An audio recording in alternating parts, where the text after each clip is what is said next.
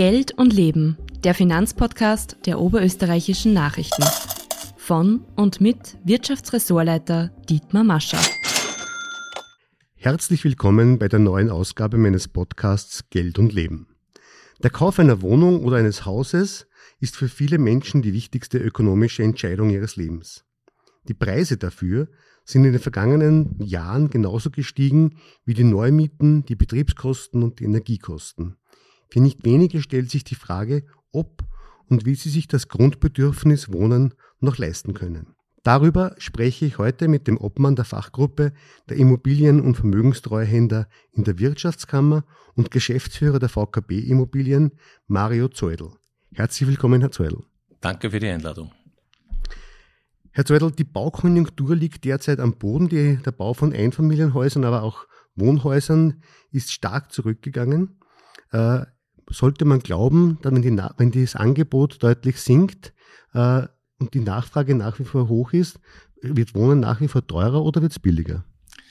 Äh, ja, lieber Mascha, das ist eine gute Frage. Wir sehen natürlich aus, äh, aus, äh, aus, der, aus der Brille der Fachgruppe die Situation, dass die Neubauproduktion gerade im Wohnungssektor fast zum Stillstand gekommen ist.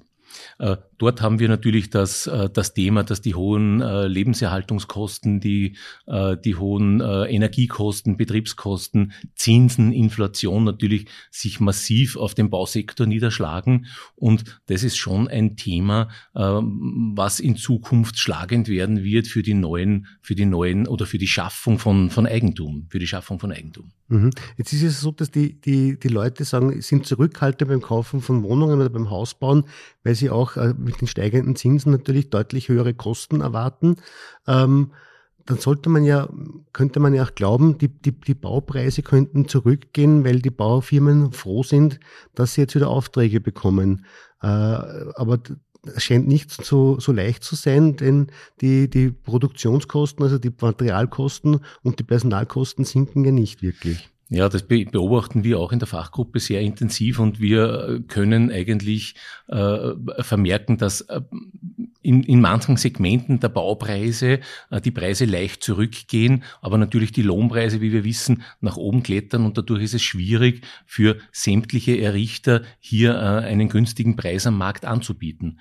Was wir schon auch bemerken, ist ein, ein, ein Zuwachs vom Sekundärimmobilienmarkt. Das sind jene Immobilien, die gebraucht sind. Ja da haben wir spürbar äh, vermehrt Immobilien wieder in den Plattformen äh, gefunden. Und das ist jene Situation, wo man dann auch noch Eigentum schaffen kann, wenn man auch sich selber helfen kann, wenn man, äh, da, da ist es auch noch möglich, Immobilien und Eigentum zu schaffen. Mhm. Bleiben wir vielleicht beim, bei dem Eigentum schaffen. Wie, wie hoch sind denn jetzt die Kosten in Oberösterreich? Ich weiß, das kann man natürlich nicht so pauschal sagen, weil es im Müllviertel anders sind als in Linz oder im Salzkammergut. Aber aber wie haben sich die Kosten hier in den vergangenen Jahren entwickelt und in welchem, auf welchem Niveau bewegen wir uns derzeit? Ja, wir haben leider noch immer ein sehr hohes Preisniveau der Immobilienpreise. Ja. Äh, mir ist es auch ein bisschen unverständlich, wo hier der Knoten aufgehen kann. Auf der einen Seite haben wir äh, eine schwere Finanzierbarkeit, auf der anderen Seite haben wir hohe Baupreise, Baukosten und wir haben doch noch ein relativ hohes Immobilienpreisniveau. Ja.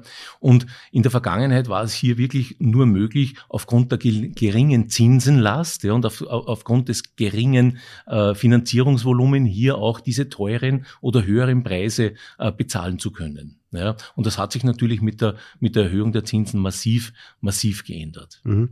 Das eine, äh, können Sie ein paar Preise sagen vielleicht als, als Beispiel? Ja, äh, also wenn man jetzt auf den Sekundär, den angesprochenen Sekundärmarkt äh, geht, im, im, im städtischen Bereich wie Linz zum Beispiel, äh, werden mehrere Immobilien, die gebraucht sind, ja, aber auch zu einem relativ hohen Niveau in etwa 3000, 3200 Euro pro Quadratmeter Wohnnutzfläche angeboten. Und man muss, man muss beachten, das sind gebrauchte Immobilien, die natürlich auch in der Regel zu sanieren sind. Wir wissen, die Handwerker sind natürlich auch in Zeiten wie diesen diesen relativ äh, preisintensiv und so eine Sanierung von so einer 50 Quadratmeter Wohnung kann gleich einmal 40 bis 60.000 Euro verschlingen und dann sind wir irgendwo bei einem äh, Quadratmeterpreis umgerechnet von 4.000 für eine gebrauchte Wohnung. Bei den Neubauwohnungen äh, ist es nach wie vor jetzt ein bisschen stagnierend. Die steigen nicht mehr im Preis, aber wir haben nach wie vor ein relativ hohes Neubau, äh, ein Neubaukosten ja, mhm. pro Quadratmeter, die auch natürlich im städtischen Bereich gleich einmal irgendwo 5000 oder mehr kosten. Mhm. Die gestiegenen Zinsen sind das eine, was die, die Finanzierung äh, verteuert. Das andere ist, sind die strengeren Vorschriften für die Kreditvergabe. Äh, Stichwort diese KIM-Verordnung, die die Vorschriften für die Kreditvergabe wesentlich verschärft hat. Jetzt gibt es eine Aussage vom Kreditschutzverband, der sagt, die äh, die Nachfrage nach Wohnbaukrediten ist nach der Inkrafttreten der KIM-Verordnung um 50 Prozent gesunken. Welche Erfahrungen machen Sie mit, diesem, mit dieser Einschränkung? Äh, ja, ich kann das nachvollziehen, natürlich diese Aussage, wobei ich das ein bisschen äh, äh differenzieren möchte. Also die KIM-Verordnung an sich ist zu, einer Zeit, zu einem Zeitpunkt gekommen, wo sie einfach unvorteilhaft äh, war mit Ukraine-Krieg. Äh, wir haben eine hohe Inflation, wir haben hohe Baupreise, hohe, äh, wie gesagt, Immobilienpreise und dann zieht noch der, die, die Zinsen für die Kredite natürlich an. Ja. Wir haben früher finanzieren können, vor einem Jahr noch um zwei Prozent, ja, variabel so in etwa. Ja. Und jetzt sind wir irgendwo bei knapp fünf Prozent. Ja. Und diese Schere geht massiv, äh, geht massiv auseinander. Also die KIM-Verordnung ist natürlich streng, ja, wobei ich, äh, ich überzeugt bin, und das wird mir auch immer wieder bestätigt, die österreichischen, oberösterreichischen Banken haben schon sehr hohe äh, Kreditvorschriften ja, und geben nicht leichtfertig Kredite raus. Ja. Also die KIM-Verordnung an sich hätte man meiner Meinung nach nicht gebraucht, ja.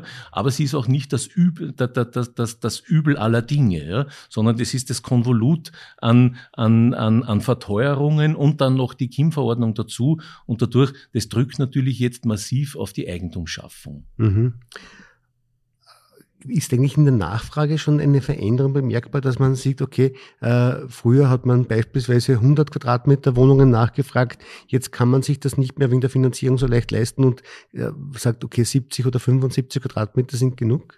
Absolut. Also das ist sehr stark, äh, sehr stark seit dem letzten Jahr spürbar, äh, weil die Menschen sich natürlich nur nach der Decke strecken können, wie man so schön sagt, ja. Und da ist weniger mehr. Ja. Wenn die Preise hoch sind, dann muss man halt äh, entscheiden, was kann man sich leisten. Und da geht es natürlich in einem Bereich, wo natürlich weniger Wohnraum, vielleicht optimierter Wohnraum interessanter ist. Und das merken wir sowohl beim Eigentum als auch bei der Miete. Bleiben wir gleich bei der Miete. Äh, wie, wie entwickeln sich die Mietpreise in Oberösterreich? Was tut sich da? Naja, die Mietpreise an sich sind meines Erachtens nicht zu teuer. Ja, äh, das kann man immer relativieren. Was ist teuer, was ist nicht teuer. Ja, aber man muss das ein bisschen äh, differenzieren und man sieht bei den Mieten, die sind natürlich inflations, inflationsgetrieben, ja. Und wenn die Inflation irgendwo bei zehn Prozent liegt, ja, und, und, und, und die Indexsteigerungen auch bei zehn Prozent, ja, dann wird das üblicherweise weitergegeben, ja. Äh, man kann aber sagen, äh, aus dem Privatvermietungsbereich zum Beispiel, ja, ist jeder Privatvermieter froh, wenn er einen Mieter hat und keinen Leerstand, ja. Es gibt keinen strukturellen Leerstand im Privatbereich, weil keiner die Wohnung äh, nicht nutzt, leer stehen lässt und, und sich monatlich die Betriebskosten aufrechnen lassen äh, will. Ja. Im gewerblichen Bereich, im gewerblichen Bereich natürlich, natürlich auch, aber da würde es auch Möglichkeiten geben, um günstigere Mieten anzu, anzubieten. Ich glaube, in Oberösterreich sind wir da wirklich in einem guten, in einem guten Niveau, das auf der einen Seite noch leistbar ist und auf der anderen Seite aber trotzdem auch noch Möglichkeiten für ein nebenbei Ersparen für künftiges Eigentum äh, ermöglicht. Aber Täuscht der Eindruck oder geht das Pendel doch jetzt stärker in die Mitte? Absolut. Also wir spüren seit letzten Jahr, mitten letzten Jahres, einen massiven Zuwachs ja in die Miete. Ich würde nicht sagen Flucht in die Miete, weil eben das Eigentum momentan schwer finanzierbar ist. Mhm. Ähm, es hat sich ja auch bei den Vermietungen einiges geändert, vor allem die für die Makler und Immobilientreuhänder. Äh, die, das Bestellerprinzip ist äh, eingeführt worden. Das heißt, derjenige, der den Immobilienmakler beauftragt, muss ihn auch zahlen. Das ist in der Regel der Vermieter, der eine Wohnung vermieten möchte. Der Mieter braucht nichts mehr zu zahlen. Welche Auswirkungen hatte diese Änderung auf den Markt und auf Ihre Tätigkeit? Ähm, ja, auf unsere Mitgliedsbetriebe natürlich in Oberösterreich eine massive Auswirkung. Wir haben zum Teil Umsatzrückgänge bis über 50 Prozent ja, bei den Immobilienmaklern, weil die natürlich auch äh, 50 Prozent ihrer Tätigkeit über die Miete lukriert haben. Ob es ein Vorteil ist oder ein Nachteil ist, äh, sei dahingestellt. Ich glaube, es hat keinen Vorteil für den Mieter. Okay, er zahlt einmal weniger, hat aber natürlich keine Betreuung durch den Immobilienmakler. Und dadurch ist dieses Kräfteverhältnis zwischen Vermieter und Mieter gestört. Äh, der Immobilienmakler ist früher als Doppelmakler tätig gewesen. Das heißt, er vertritt den Vermieter als auch den Mieter. Und jetzt natürlich, wenn er für die Dienstleistung an der Mieterseite nichts mehr bekommt, vertritt er de facto nur mehr den Vermieter.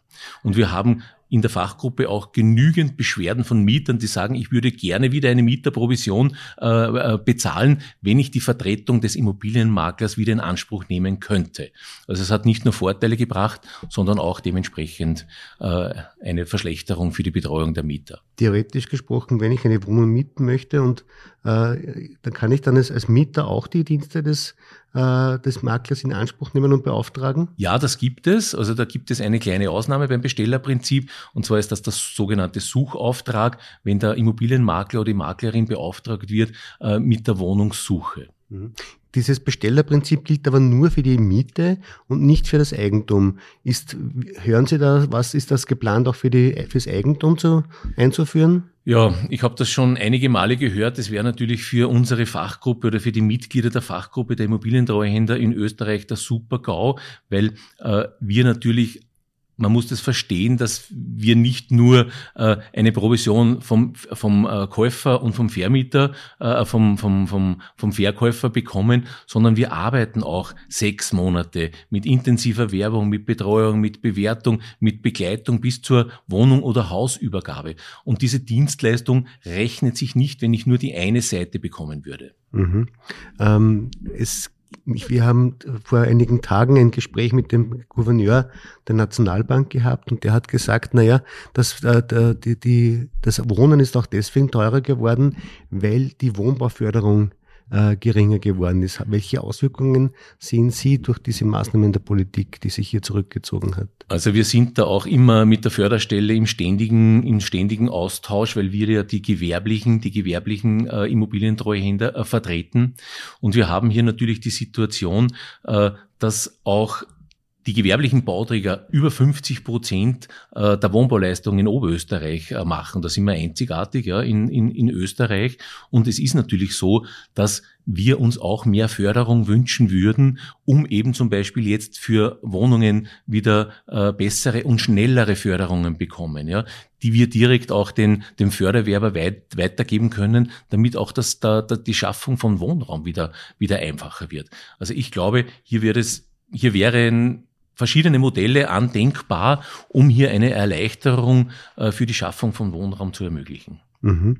Äh, haben Sie einen Überblick, wie viele Wohnbauprojekte im Oberösterreich jetzt stillstehen durch diese sich veränderten Rahmenbedingungen? Also ich kann Ihnen von den gewerblichen Bauträgern sagen, es wird im Wesentlichen nur mehr jenes gebaut, das bereits begonnen worden ist, ja, nach der KIM-Verordnung. Und das andere, die anderen Projekte sind in der Regel alle im Stillstand. Und es wird abgewartet, ja. Es wird abgewartet von den Bauträgern, weil die sagen, ich kann das zu diesem Wohnpreisniveau nicht mehr bauen, und äh, dann, wenn ich es nicht verkaufen kann, muss ich wieder in die Miete gehen und das rechnet sich nicht. Jetzt wird das eher auf Hold gehalten, es wird durchgeplant, ja, es wird bewilligt, aber es wird nicht gebaut. Mhm. Ähm, jetzt gibt es natürlich auch die, äh, die Möglichkeit, dass der Staat in, in, in bestimmte Dinge eingreift, äh, beispielsweise bei, bei, den Grundstückspreisen und so weiter. Sehen Sie Möglichkeiten für den Staat oder ist es wünschenswert, dass hier er sich wichtig macht oder, oder, oder eingreift? Naja, äh, wenn man den Staat an, äh, also anschaut, dann wir, würde es hier äh, gute Möglichkeiten geben, um eben äh, die Wohnraumschaffung zu unterstützen. Ja. Äh, es gibt ja hier am Markt gute Ideen, was zum Beispiel die Grunderwerbsteuer anbelangt. Ja. Wenn man die einmal für das, für das erste Objekt der, der Eigennutzung äh, entfallen lässt, dann sind das 3,5 Prozent vom Kaufpreis. Man kann dann noch weiterdenken über die Eintragungsgebühr mit 1,1 Prozent. Ja. Dann sind wir irgendwo bei 4,6 Prozent schon. Das würde schon helfen das würde schon helfen, um eben Eigentum zu schaffen. Und da kann man noch weiterdenken. Was ist, wenn man äh, auf die, auf die äh, Bauleistung die 20 Prozent Mehrwertsteuer auf 10 Prozent reduzieren würde? Also da gäbe es schon Ansätze, aber es ist natürlich eine Kostenfrage, ob sich der Staat äh, da hinaus lehnen möchte eine Kosten- und eine Ideologiefrage, weil äh, das ist ja nicht an den Kosten gescheitert bei der jetzigen Bundesregierung, sondern daran, dass sich ÖVP und Grüne nicht einigen konnten. Ja, leider, so ist das. Mhm. Ja, so, so, ist das. Die Grundstückskosten generell, äh, das ist, Grundstücke sind ja ein nicht ver beliebig vermehrbares Gut und die, die Wahrscheinlichkeit, dass Grundstücke in guten Lagen noch weiter teurer werden und das Bauen und, und äh, noch äh, verteuern, sind ja durchaus vorhanden. Wo sehen Sie die Grundstückskosten in den kommenden Jahren? Ja, aufgrund der Situation, die wir eben geschildert haben, äh, vermerken wir äh, am Markt, dass auch wieder Grundstücke, dass auch wieder Grundstücke zu kaufen sind. Wir haben ja in den letzten Jahren die Situation gehabt, dass wenn Grundstücke vorhanden waren, ja, im Ballungsraum, in, in den, im sogenannten Speckgürtel, dann sind die zu immensen, horrenden Preisen verkauft worden. Jetzt sehen wir aufgrund äh, der, der Finanzierungssituation, dass wieder Grundstücke den Markt kommen. Ja? Mhm. Und natürlich äh, ist das auf der einen Seite gut, aber auf der anderen Seite ist noch nicht zu verspüren, dass irgendwo die Grundstückspreise äh, nachlassen werden. Okay. Ja. Ähm, Sie haben schon angesprochen, in dem, im Speckgürtel, im, im Zentralraum sind die Immobilienpreise sehr stark gestiegen und werden möglicherweise auch nicht so schnell zurückgehen. Äh, auf dem Land habe ich noch andere Dimensionen. Äh, nachdem es jetzt eine Landflucht gegeben hat und alle in die Städte gezogen sind, äh, ist es wahrscheinlich, dass es hier zu einer gegenteiligen Entwicklung kommt? Spüren wir jetzt noch nicht. Ja. Aber es ist natürlich äh, klar und selbstredend, wenn wir 30, 40 Kilometer von den Ballungsräumen weg äh, sich Eigentum anschaffen, dass das natürlich günstiger ist. Früher hat man gesagt, der Speckgürtel war irgendwo so äh, 10, 15, 20 Kilometer um die Ballungsräume. Das hat sich jetzt natürlich schon massiv verweitet. Und ich würde jetzt einmal sagen, leistbares äh, Eigentum, Grundstücke, da musst du schon 30, 40, 50 Kilometer von den Ballungsräumen weg sein. Mhm. Äh, wenn Sie jetzt eine, als Kunden eine junge Familie haben, die gesagt, ich möchte jetzt äh, möglicherweise in ein paar Jahren Kinder haben, wir haben gerade unsere Ausbildung fertig, arbeiten ein paar Jahre, wie sollen die beim Immobilienerwerb oder beim, bei ihrer Planung für die Immobilie am besten vorgehen? Ähm ja, ich sage schon seit einiger Zeit, also seit einem halben Jahr, es wird sich viel in der Miete abspielen müssen. Ja. Wenn Eigentum schwer äh, äh, schaffbar ist ja, und mit diesen, äh, mit diesen Rahmenbedingungen, dann muss man wahrscheinlich mehr in der Miete verweilen. Ja. Und das merken wir auch äh, um, an der aktuellen Marktnachfrage. Es wollen viele sich in der Miete verbessern, aber natürlich wirtschaftlich sinnvoll. Das heißt, die Vier-Zimmer-Wohnung mit 80 Quadratmeter, ja, die gibt es auch und das sind massive Mieteinheiten, die nachgefragt sind. Und auch in der Miete merken wir stark, weniger ist mehr. Ja. Äh, bei den günstigen Wohnungen gibt es eine immense, eine immense Nachfrage. Also man kann das mit einem Faktor 10 gegenüber teurere Wohnungen äh, vergleichen. Mhm. Was ist günstig?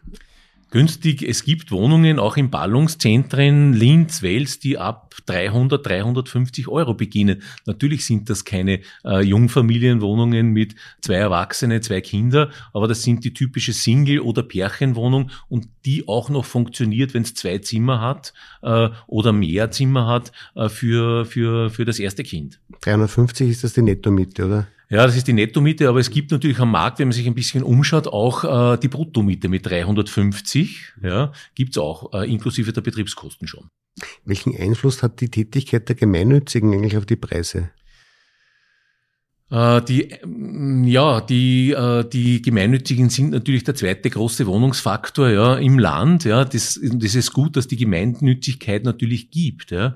Äh, wir haben natürlich aber auch in der Vergangenheit immer feststellen müssen, dass die aufgrund der Gebarung, der Geschäftsgebarung der Gemeinnützigkeit natürlich die Ausstattung exorbitant gut, gut geworden ist, das unserer Ansicht nach der gewerblichen Bauträger nicht notwendig ist. Also da ist, wir brauchen nicht überall zwei Tiefgaragenplätze, man braucht nicht in jedem Haus einen Lift, wenn es zweigeschossig ist oder dreigeschossig. Das geht wahrscheinlich anders auch noch. Äh, und, und, und. Also da wäre viel Möglichkeit der Einsparung gegeben. Und ich glaube, aufgrund der wirtschaftlichen Situation, weil die müssen sich auch das Geld aufnehmen, die arbeiten mit den gleichen Baupreisen wie wir, wird das sich ein bisschen in der Zukunft ändern müssen. Mhm. Sie haben schon angesprochen, die, die Mietpreise, die nicht so exorbitant gestiegen sind, äh, möglicherweise auch deshalb, weil äh, wenn man nicht beliebig die Miete äh, erhöhen kann und, und das, was natürlich auch heißt, dass für den Anleger, der, der die Wohnung gehört, äh, die Rendite nicht so hoch ist, wie er sich möglicherweise erwartet. Das stimmt, ja. Also man kann die, die Mieten natürlich nicht beliebig nach oben setzen, auch wenn es eine freie Miete ist, weil man muss sehen, auch der gewerbliche oder private Vermieter hat ein Ansinnen. Er will einen guten Mieter haben. Er will keinen Leerstand haben. Und es ist auch immer so, dass die Privatvermieter, die gewerblichen Vermieter lieber 50 Euro auf, äh, auf der Wohnung weniger einnehmen, ja, aber dafür einen langfristigen guten Mieter finden und haben und wenig Wechsel haben. Mhm. Äh, das aktuelle Mietrecht, da gibt es auch immer wieder Diskussionen darüber. Da gibt es auf der einen Seite die, die, Versuche der Mietervereinigung, äh, die, die, das sehr mieterfreundlich noch zu gestalten. Auf der anderen Seite gibt es aber Anleger, die mit Mietern konfrontiert sind, die, was weiß ich, alles aufführen, die Wohnung verwüsten und man sie trotzdem nicht hinausbekommt. Welche Erfahrungen machen Sie da derzeit damit? Ja, wenn Sie auch den, einen, den Miet Deckel, einen eventuellen Mietdeckel an, an, an, ansprechen, ist es schon so. Äh, der Markt regelt sich selber. Ja? Äh, auch der, der, der private Vermietungsmarkt regelt sich selber. Äh, du musst schauen, dass du einen guten Mieter findest und der Mieter ist auch nicht bereit, jede x-beliebige Miete zu bezahlen. Wenn die Miete zu teuer ist und das wissen die Vermieter, dann sucht der Mieter, der Mietinteressent parallel weiter. Dann zieht er mal kurzfristig ein und zieht vielleicht nach einem halben Jahr wieder aus. Da ist keinem, wer, keinem geholfen. Und man muss schon auch wissen, dass alle 10, 15, 20 Jahre so eine Mietwohnung general saniert werden muss. Ja? Und es muss auch sich irgendwo rechnen und muss auch finanziert werden. Ja? Wenn jetzt natürlich Anleger eine Wohnung kaufen, da ist jetzt momentan der Anlegermarkt ganz, ganz, ganz eingeschränkt vorhanden. Mhm. Welche Renditen sind da erzielbar momentan, wenn ich eine Anlegerwohnung vermiete? Ja, es ist jetzt so, aufgrund der Zinsenlast, wenn Sie jetzt was kaufen, dann muss diese Wohnung irgendwo vier bis fünf Prozent Minimum an Rendite bringen. Und wenn man weiß, wie die, die, die aktuelle Finanzierungssituation, dann äh, ist das oft die Zinsenlast schon. Mhm. Ja, also das ist ein Nullsummenspiel, ja, ist ein Nullsummenspiel, aber zum Verdienen für einen Anleger am, am Wohnungssektor ist momentan leider nichts. Ist auch für die Mieter und, und, und Wohnungssuchenden keine besonders gute Nachricht, weil sich das Angebot nicht wahnsinnig erhöhen wird dadurch, oder? So ist es, ja, genau. Also das spüren wir massiv auf dem Markt, ja, dass das Miet, Mietangebot zwar nachgefragt ist, ja, aber sich nicht erhöht. Mhm. Gefühlt seit dem Bestellerprinzip sind weniger Wohnungen am Markt verfügbar. Herr Zoll, ich bedanke mich sehr herzlich für den umfassenden Überblick, den Sie über, uns über den Wohnungsmarkt gegeben haben. Meine sehr verehrten Damen und Herren, bei Ihnen bedanke ich mich für Ihre Aufmerksamkeit und freue mich, wenn Sie bei der nächsten Ausgabe von Geld und Leben wieder dabei sind. Auf Wiederschauen. Übrigens hören Sie unseren Finanzpodcast auch auf allen gängigen Plattformen. Bis zum nächsten Mal.